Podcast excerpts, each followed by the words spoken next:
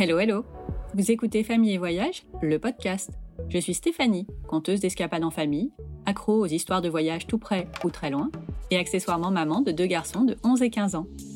Un vendredi sur deux, nous ouvrons ensemble les carnets de voyage de mes invités sur des vacances qu'ils ont particulièrement appréciées ou leur ville ou pays d'adoption. Ils vont vous donner leurs meilleurs conseils sur un itinéraire, ce qu'il faut faire ou ne pas faire, et leurs bonnes adresses. Je vous emmène aussi en reportage à la rencontre de personnes passionnées qui proposent des séjours ou des activités à faire avec nos enfants. Vous l'avez compris, ici on parle destination, coup de cœur, budget et tout ce qu'on peut faire en famille. Parce que c'est quand même trop cool de partir en rando avec ses enfants qui demandent toutes les 5 minutes Maman, quand est-ce qu'on rentre? Pour ne manquer aucune occasion de vous évader ou de préparer vos prochaines vacances, parce que oui, un jour ce sera à nouveau facile de voyager, n'oubliez pas de vous abonner sur votre plateforme d'écoute préférée. Et au fait, le podcast est également diffusé deux fois par semaine sur la web radio Allo la planète. Allez donc y faire un tour, il y a plein de chouettes émissions et de podcasts sur le voyage à écouter. Bienvenue dans ce nouvel épisode. Chloé et Romain se sont rencontrés dans un champ de pommes, mais pas n'importe où, en Australie en 2011. Depuis, ils ont fait le tour du monde et deux petites filles, Elia et Lila, qui ont déjà commencé à voyager. Alors pas très loin en 2020, mais il semblerait qu'un chouette road trip au Mexique se prépare pour 2021.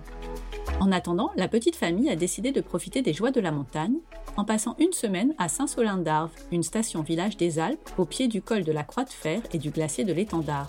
Un vrai village de montagne au charme authentique, à ce qu'il paraît. J'ai demandé à Chloé de nous raconter toutes les activités qu'ils ont pu faire avec les filles sans dévaler les pentes, et visiblement, ils ne se sont pas ennuyés. Luge, rando en raquette, balade en chien de traîneau, et beaucoup de bonhommes de neige. Elia a même appris à skier. Ça vous donnerait pas envie de partir là tout de suite? Allez, c'est parti pour le carnet des cimes de Chloé dans les Alpes. Je vous souhaite une belle écoute. Bonjour Chloé. Bonjour Stéphanie. Merci infiniment d'avoir accepté mon invitation pour parler de votre semaine à la montagne. Bon, sans remontée mécanique, certes, mais plein de chouettes activités dans la neige. Merci à toi de m'avoir convié à, ce partage. Mais avec plaisir.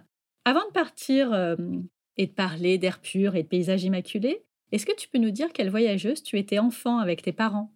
Alors moi, quand j'étais petite, euh, je n'avais pas du tout le même style de voyage que maintenant. En fait, avec mes parents, on voyageait pas beaucoup parce que j'habitais dans le sud, euh, en Ardèche, et ma mère était institutrice, donc elle avait pas mal de temps à nous consacrer. Donc on faisait plein d'activités dans notre région. Et quand on partait, on restait en France ou pas loin, on allait en Italie ou en Espagne. Et on était plutôt euh, vacances au camping ou aller chez des amis, en famille, voilà pas du tout le même style de vacances.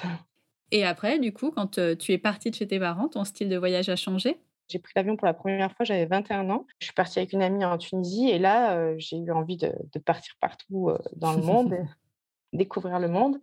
Et donc, quand j'ai eu 24 ans, j'ai décidé de suivre une amie qui était en Australie, qui avait tout quitté pour la rejoindre. Donc, j'ai quitté mon CDI à Paris et je suis partie la rejoindre sans savoir ce qui allait se passer. J'ai pris un Working Holiday Visa et j'ai rencontré Romain là-bas, donc dans un champ de pommes.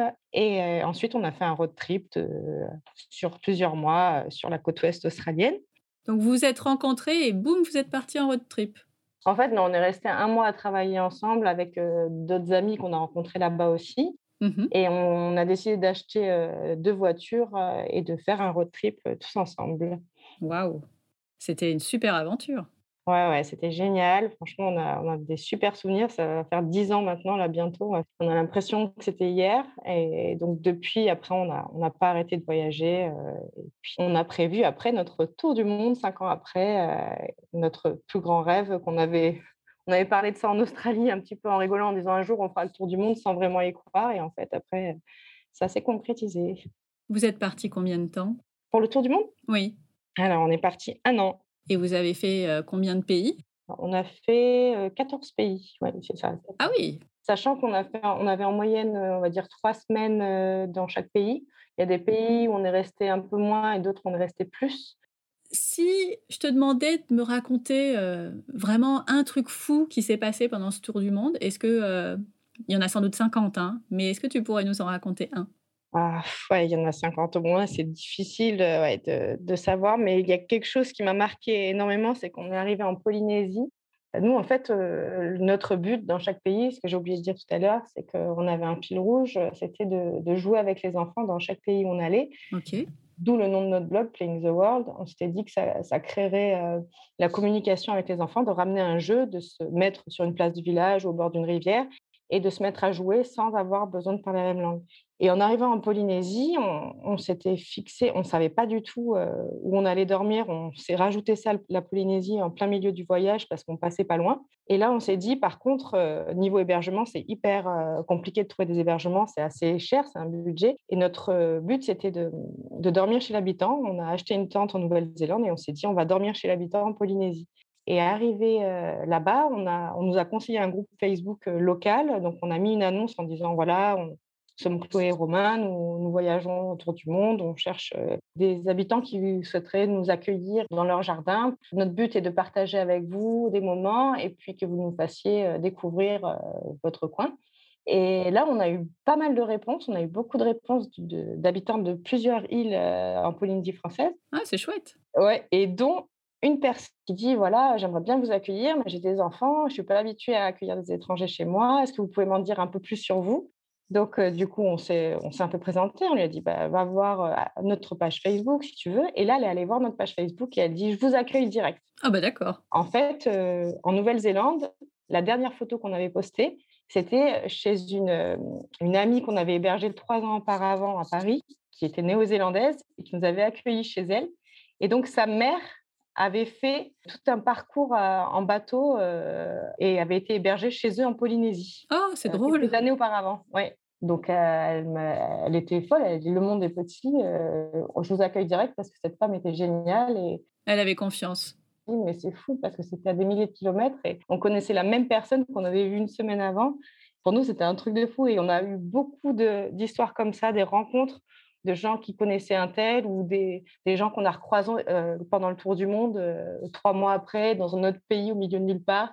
Ça, c'était assez impressionnant c'est chouette. Ça y est, on a commencé à, voyager, à rêver. Bon, on va pas du tout aller en Polynésie, mais c'est pas grave. Et depuis l'arrivée des enfants, comment se passent les voyages?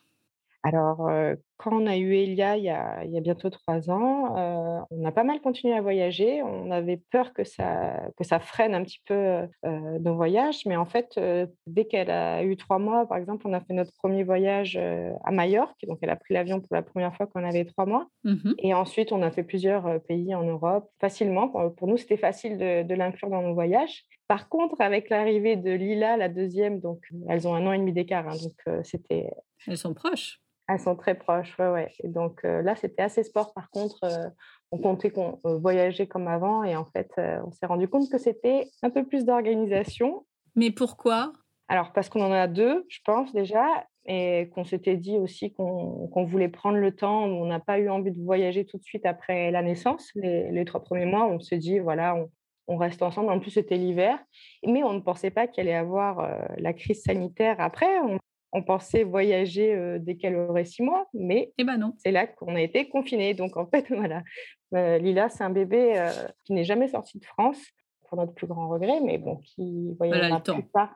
Ouais, j'espère là qu'on aura, qu'on pourra faire des beaux voyages après. Mais, mais j'ai vu que vous aviez le projet de partir au Mexique cet été. Et oui, alors on espère que ça. On croise les doigts. Ouais, on croise les doigts parce que là, c'est chaque moi, c'est une attente à dire est-ce que ça va marcher ou pas? Mais on espère. C'est comme ça, on fait avec.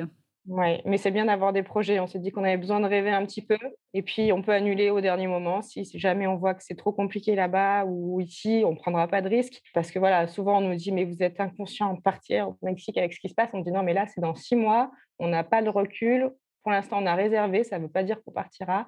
Mais en tout cas, on a besoin de rêver, d'essayer d'organiser un road trip et d'avoir un peu des rêves. Mais je crois qu'on a tous besoin de ça en ce moment. Personne ne sait euh, ce qui se passera dans six mois. Donc, si on peut en plus ne pas faire de projet, alors là, on s'en sort plus. C'est compliqué, ouais, c'est vrai.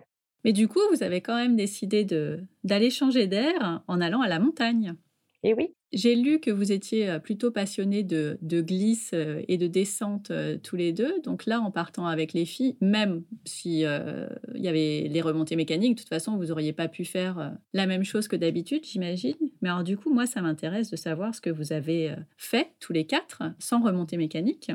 Et pour commencer, c'est où Saint-Sorlin d'Arve alors, Saint-Sorlin d'Arve, c'est une petite station familiale qui est située à une heure de Chambéry à peu près, qui est dans la vallée de la Maurienne donc en Savoie. petite station familiale agréable. Pourquoi vous avez choisi cette station? Ah, on a choisi cette station parce qu'on y allait il y a deux ans, quand j'étais enceinte de, Lila. Au début de ma grossesse, on avait été là via mon CE. En fait, j'avais un partenariat avec mon CE.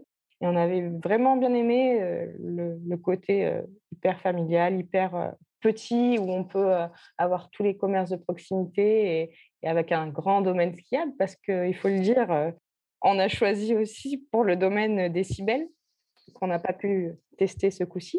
Mais là, donc en fait, oui, on, a décidé d'aller là-bas parce qu'on avait beaucoup aimé le domaine et en plus, on a réservé une location avec des amis. Donc, on a réservé en octobre en se disant qu'on allait pouvoir skier. Eux, ils ont des enfants en bas âge comme nous. On a ramené nos, nos mères avec nous, donc la mère d'une amie et ma mère. Donc, en fait, on avait les grands-mères avec nous pour garder les enfants. Ah, pas bête. On avait tout prévu. On s'était dit qu'on pourrait aller se faire des restos ou aller boire un verre. C'était parfaite, des vacances qui semblaient être parfaites. Et là, on nous annonce que les remontées mécaniques sont fermées. Donc, on s'est demandé qu'est-ce qu'on allait faire. Est-ce qu'on allait y aller quand même parce qu'on avait vraiment envie de skier, sachant qu'on avait quand même euh, nos mères qui étaient là. Euh, on avait, euh, on pouvait en profiter, quoi, alterner ski et, d'autres activités. Et là, bah, en fait, on a discuté. On s'est dit que qu'on avait vraiment envie de voir la montagne et de profiter, et que c'était l'occasion de tester des choses qu'on n'avait pas l'habitude de faire. Et au final, bah, franchement, on ne regrette pas du tout que les remontées mécaniques étaient fermées, soient fermées, parce que c'était vraiment des vacances au top. Alors du coup, comment tu as trouvé ces autres activités? Alors, on est allé sur le site de l'Office de tourisme de Saint-Sorlin d'Arles pour voir un petit peu tout ce qu'ils proposaient. Ils avaient mis à jour le site avec la crise sanitaire. Je les ai appelés aussi pour leur demander si c'était envisageable de venir, si ça valait le coup, si on allait s'ennuyer. Bon, forcément, ils nous ont. Ils, ne vont pas dire non, non, venez pas, ça c'est sûr. voilà, mais j'avais envie de savoir un petit peu voilà, le ressenti sur place. Et donc, ils m'ont dit que voilà, ils avaient mis plein d'activités en place. Il y avait un peu d'animation devant les cours de SF où ils faisaient un peu des blind tests tous les jours, un petit peu de musique pour que ça, ça bouge ça un vive, petit peu. En fait. Bah voilà, pour que ça vive. Et donc, ça m'a motivée à venir. Et du coup, j'ai motivé le reste du groupe. Et voilà, et on est parti donc en janvier, une semaine. Du coup, vos mères sont venues quand même? Oui, ben on a quand même dit à nos mères qu'elles pouvaient venir parce qu'on leur avait proposé, on les avait mis dans le lot. Donc voilà, puis comme elles habitent pas près de chez nous, c'était l'occasion qu'elles passent du temps avec nos enfants. Alors comment ça s'est organisé? Du coup, vous étiez, euh, comme vous étiez à deux familles, euh, j'imagine que vous avez fait pas mal de choses ensemble? Donc euh, déjà, on a fait beaucoup de luge. Donc on était dans une résidence qui est collée à une piste. Donc on a pu profiter vraiment de, de, la piste pour faire de la luge, chose qu'on ne peut pas faire habituellement parce que les pistes sont réservées aux skieurs en journée d'habitude. Donc là, nous, les filles, elles se sont régalées parce que même Lila, qui a un an et demi, même pas un an et demi, elle était folle dans la neige. Bah ouais. C'était vraiment, vraiment chouette. Et donc, on a fait des, bonhommes de neige un peu tous les jours. Chaque jour, Elia nous demandait de, de, faire un nouveau bonhomme de neige. Donc, c'était un peu le rituel pour la luge, euh, du coup, vous passiez votre temps à monter, descendre. C'était, euh, vous en faisiez combien de temps euh, d'affilée? Parce que pour nous, les parents, c'est sympa la luge, hein, mais bon, au bout d'un moment, on en a ras le bol de monter et descendre, quoi. Au départ, on faisait un petit peu devant la résidence, mais après, on a vite passé le cap de, de faire toute la descente jusqu'au village. Donc, il y avait, en gros, on va dire 20 minutes de descente en luge. Sympa ça. Ouais, ouais, donc on descendait tous ensemble, donc les, les, deux familles, ou une partie de chaque famille, parce que parfois il y avait un des deux parents avec le, le plus petit, parce qu'on avait quand même des bébés avec nous. Et on descendait au village, et arrivé au village, bah, on faisait un petit tour des commerces, et après on reprenait la navette pour remonter jusqu'à notre résidence. Donc ah bah c'est une bonne balade. ça. Ouais, c'est ça. Donc là, franchement, c'était le, le, le, bon compromis, voilà, d'avoir la navette qui est là au cas où. Et d'ailleurs, la navette qui était empruntée par beaucoup de skieurs.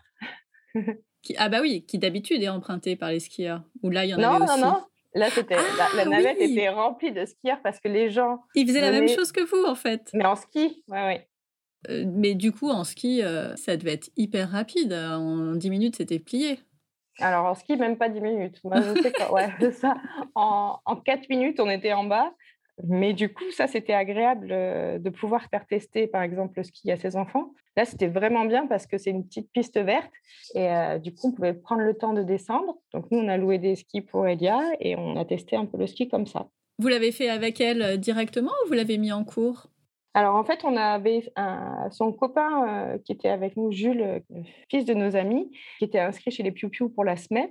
Et on s'est dit pourquoi pas essayer, sachant qu'elle était un peu petite, elle n'a pas encore, elle a pas encore trois ans, donc normalement c'est à partir de trois ans et demi. Ouais. Mmh c'est un peu juste. Donc le SF nous a dit on peut essayer, comme il n'y a pas beaucoup d'enfants en ce moment avec la crise sanitaire, on accepte des enfants plus petits, mais on vous appelle si jamais il y a un souci. Et ça n'a pas loupé au bout de au bout d'une heure, ils nous ont rappelé, euh, elle faisait que de pleurer, elle, euh, elle tombait à chaque fois, elle n'était pas bien du tout dans le groupe. Pauvre choupette. c'était un petit peu dur. Nous, on a vu pleurer au début, on était cachés derrière les arbres, à la regarder skier, on voyait qu'elle pleurait, on se forçait à ne pas y aller. On a tous fait ça.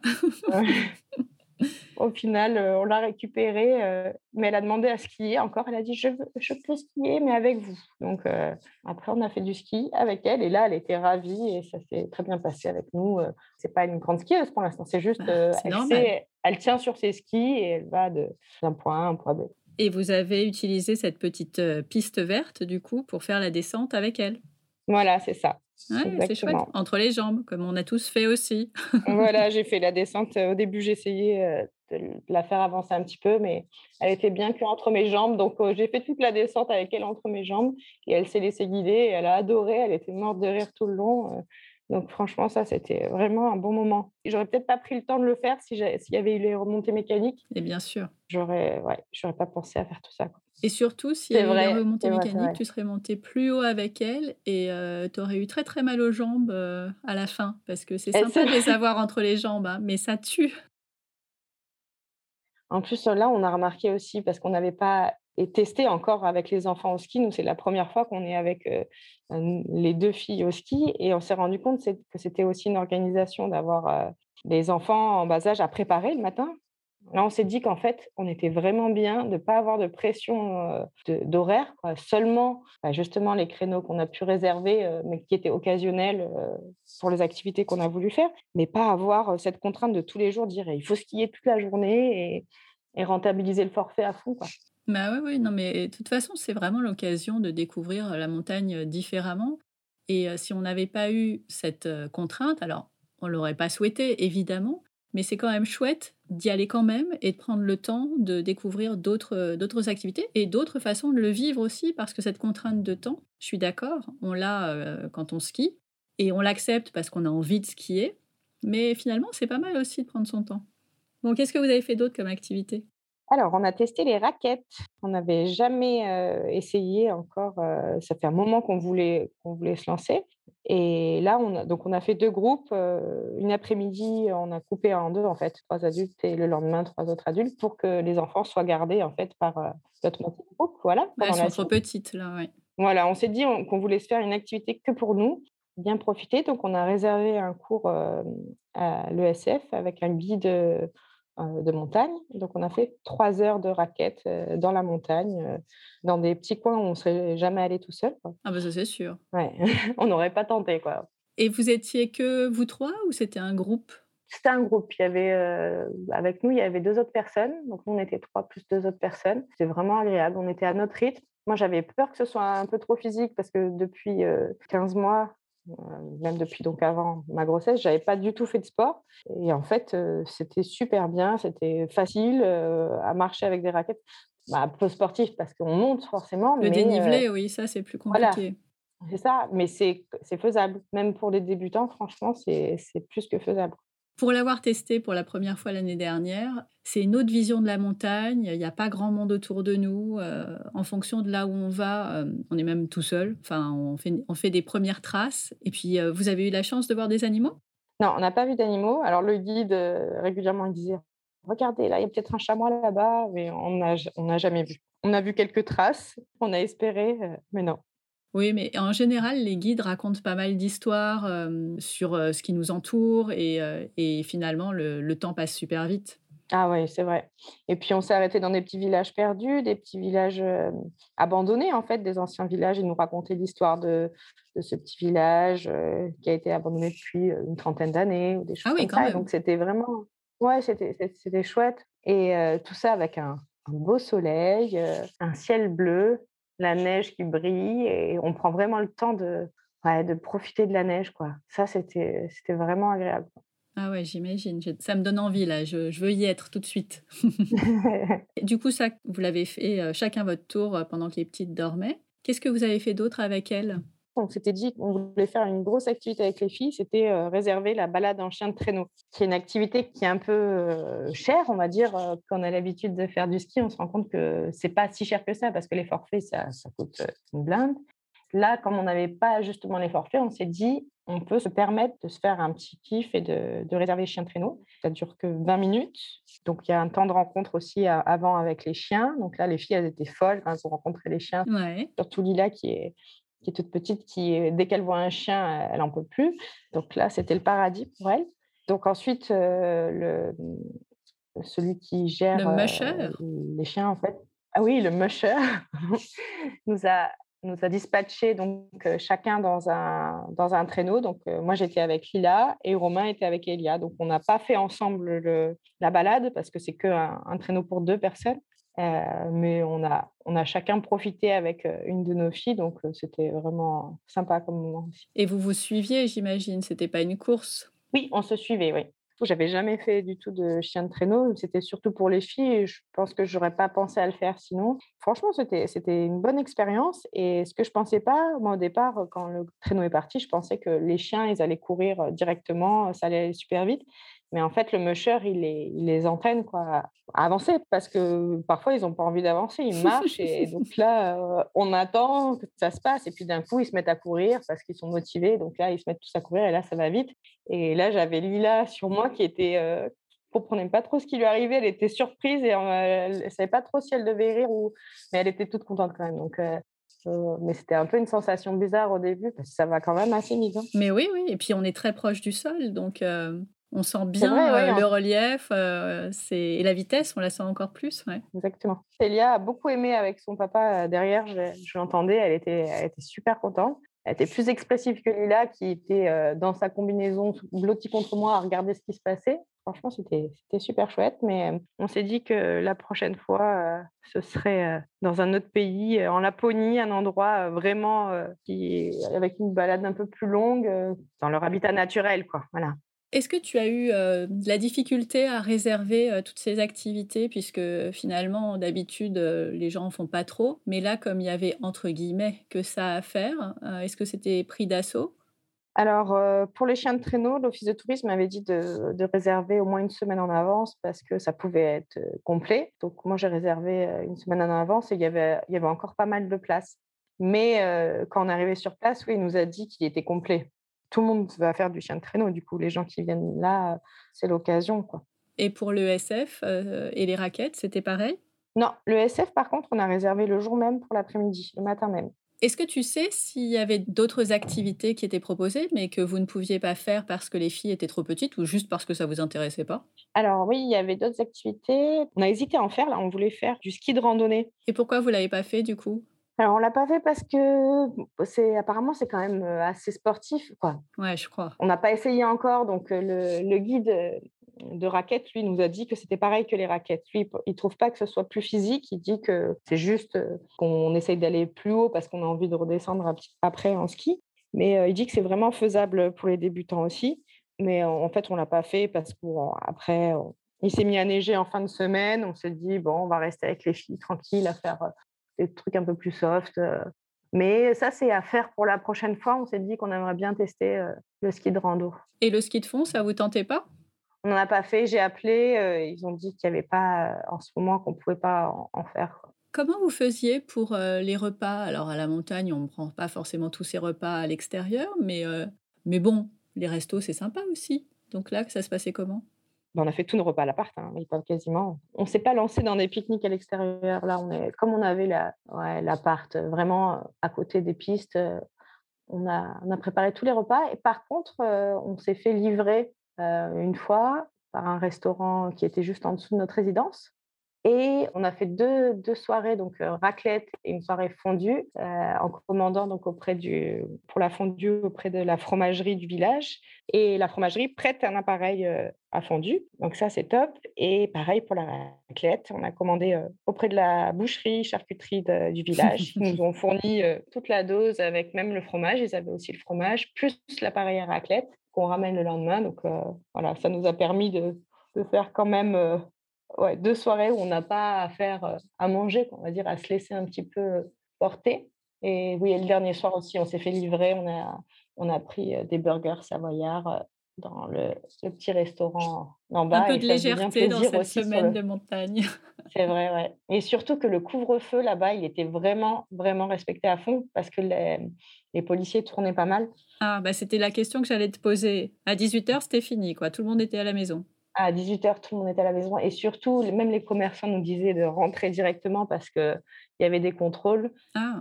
On a commandé des pizzas une soirée et c'était euh, à 50 mètres à pied de notre résidence. Et la restauratrice m'a dit euh, Non, non, euh, ne venez pas à pied parce qu'ils peuvent vous contrôler. Donc, je viendrai vous apporter les pizzas à, votre, à votre résidence. Ah oui, dis donc, c'est, ça rigole pas. Non, non, ça rigole pas. Donc, heureusement que les commerçants, ils jouent à fond de jeu. Tous les restaurateurs, ils faisaient des livraisons. Ils livraient gratuitement parce que forcément, ils veulent faire vivre un petit peu. Ils ont besoin. Ah oui, ils ont besoin. Donc, ça, c'était vraiment, c'est vraiment pratique. Bah, c'est bien. J'avoue que ça manque hein, quand même d'être, d'être en station et de ne pas pouvoir se poser en terrasse, boire un petit vin chaud ou de ne pas pouvoir manger un morceau le midi. Ou...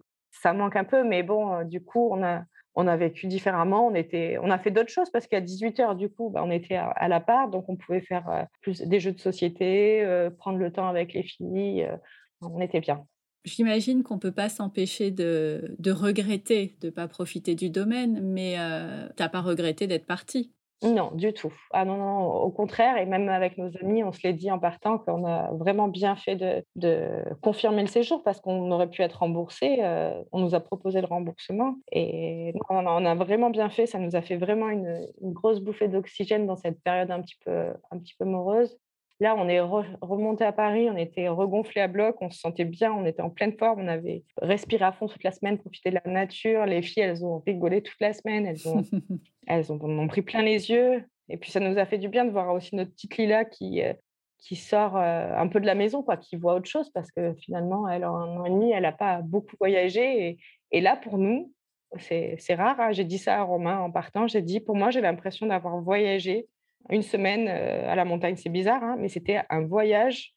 le fait de, faire des nouvelles activités comme le chien de traîneau et les raquettes et d'être bah, au milieu de nulle part là, pour les raquettes. J'ai retrouvé les sensations que j'avais en voyage à l'étranger, le côté nouveau en fait, de redécouvrir les choses. quoi. Pour la prochaine fois, on s'est dit que si l'année prochaine ou les années d'après, les remontées sont ouvertes, on fera en sorte d'avoir une journée dans la semaine au moins où on va pas skier et où on se fait autre chose, quoi, pour prendre le temps de, voir la montagne autrement. Côté budget, du coup, j'imagine que c'est une semaine qui revient un peu moins cher que, que d'habitude. Oui, j'avoue, là, on n'a pas beaucoup dépensé. Le plus gros du budget, ça a été les chiens de traîneau. L'hébergement, j'ai pas dépensé beaucoup. Non, on n'a pas dépensé beaucoup parce que c'est avec mon CE, j'ai eu une super offre. Donc, en tout, on en a eu pour aller, on va dire, 200 euros de nourriture. On a dû dépenser avec le transport, essence, péage, nourriture, activité, logement. On a eu à peu près pour 700 euros la semaine pour quatre. Ah oui, c'est rien. c'est rien. Mais après, j'avoue que l'hébergement, il, compte, il est pour beaucoup, hein, parce que normalement, c'est la partie la plus importante du budget. Et là, on, est, on était à une centaine d'euros pour la semaine euh, avec mon CE. Donc, euh, Ah oui, effectivement. Donc, on va dire, euh, allez, 600 euros hors hébergement, ça, ça n'existe pas en temps normal. Bon, avant de nous quitter, j'aime bien finir avec des petites questions plus courtes pour continuer de voyager, mais dans d'autres destinations. Qui t'a donné envie de voyager? Oula, euh, je ne sais pas du tout. J'ai pas de personne en particulier qui m'a donné envie de voyager. C'est depuis toute petite j'ai envie de voyager. Je sais que j'ai envie de parcourir le monde, mais j'ai pas de personne en particulier. Quel est le voyage que tu n'as jamais osé faire? J'ai envie de voyager partout. J'ai pas de voyage qui me qui me rebute pour le moment, donc. Euh, et le voyage qui te fait rêver?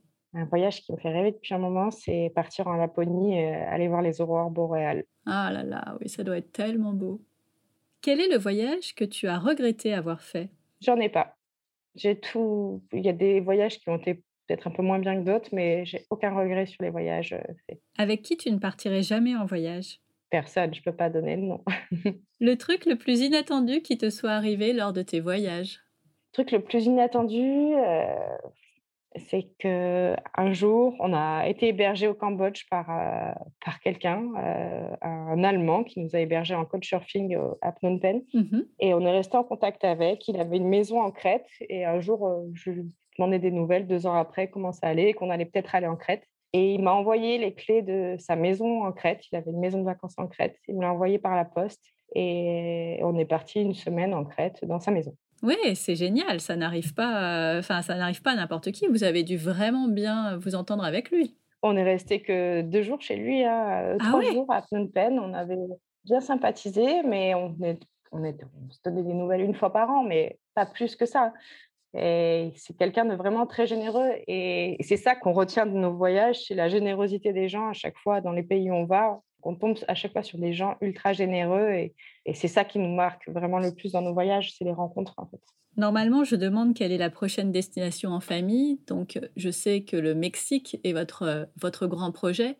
D'ici là, j'imagine qu'il n'y aura pas d'autres voyages euh, programmés. Non, non, on n'a pas prévu d'autres voyages euh, avant. Si jamais on peut partir euh, en Europe avant, pourquoi pas, mais je pense que ça va pas être possible. Non, je pense pas. Est-ce que tu vas changer tes habitudes de voyage à cause de la Covid? Alors oui, bah, on a déjà changé nos habitudes de voyage. L'été dernier, par exemple, on n'est pas parti à l'étranger alors qu'on aurait pu partir en Europe, se balader un petit peu. On a décidé de faire trois semaines en Bretagne. Donc oui, on change, on essaye de, visiter un peu plus par chez nous même si on a le Mexique là, mais le Mexique, c'était vraiment un rêve aussi depuis un moment et, on a envie de profiter aussi avec les filles, pouvoir avoir un mois pour se faire un, gros voyage loin. Dernière question, si nos auditeurs vous cherchent, où peuvent-ils vous trouver? Alors, ils peuvent nous trouver sur notre blog, euh, sur playingtheworld.com, mmh ainsi que sur Instagram, Facebook, Twitter. On mettra tout ça dans les notes de l'épisode. Merci beaucoup Chloé pour ce très chouette carnet des cimes. Avec plaisir. À bientôt. À bientôt.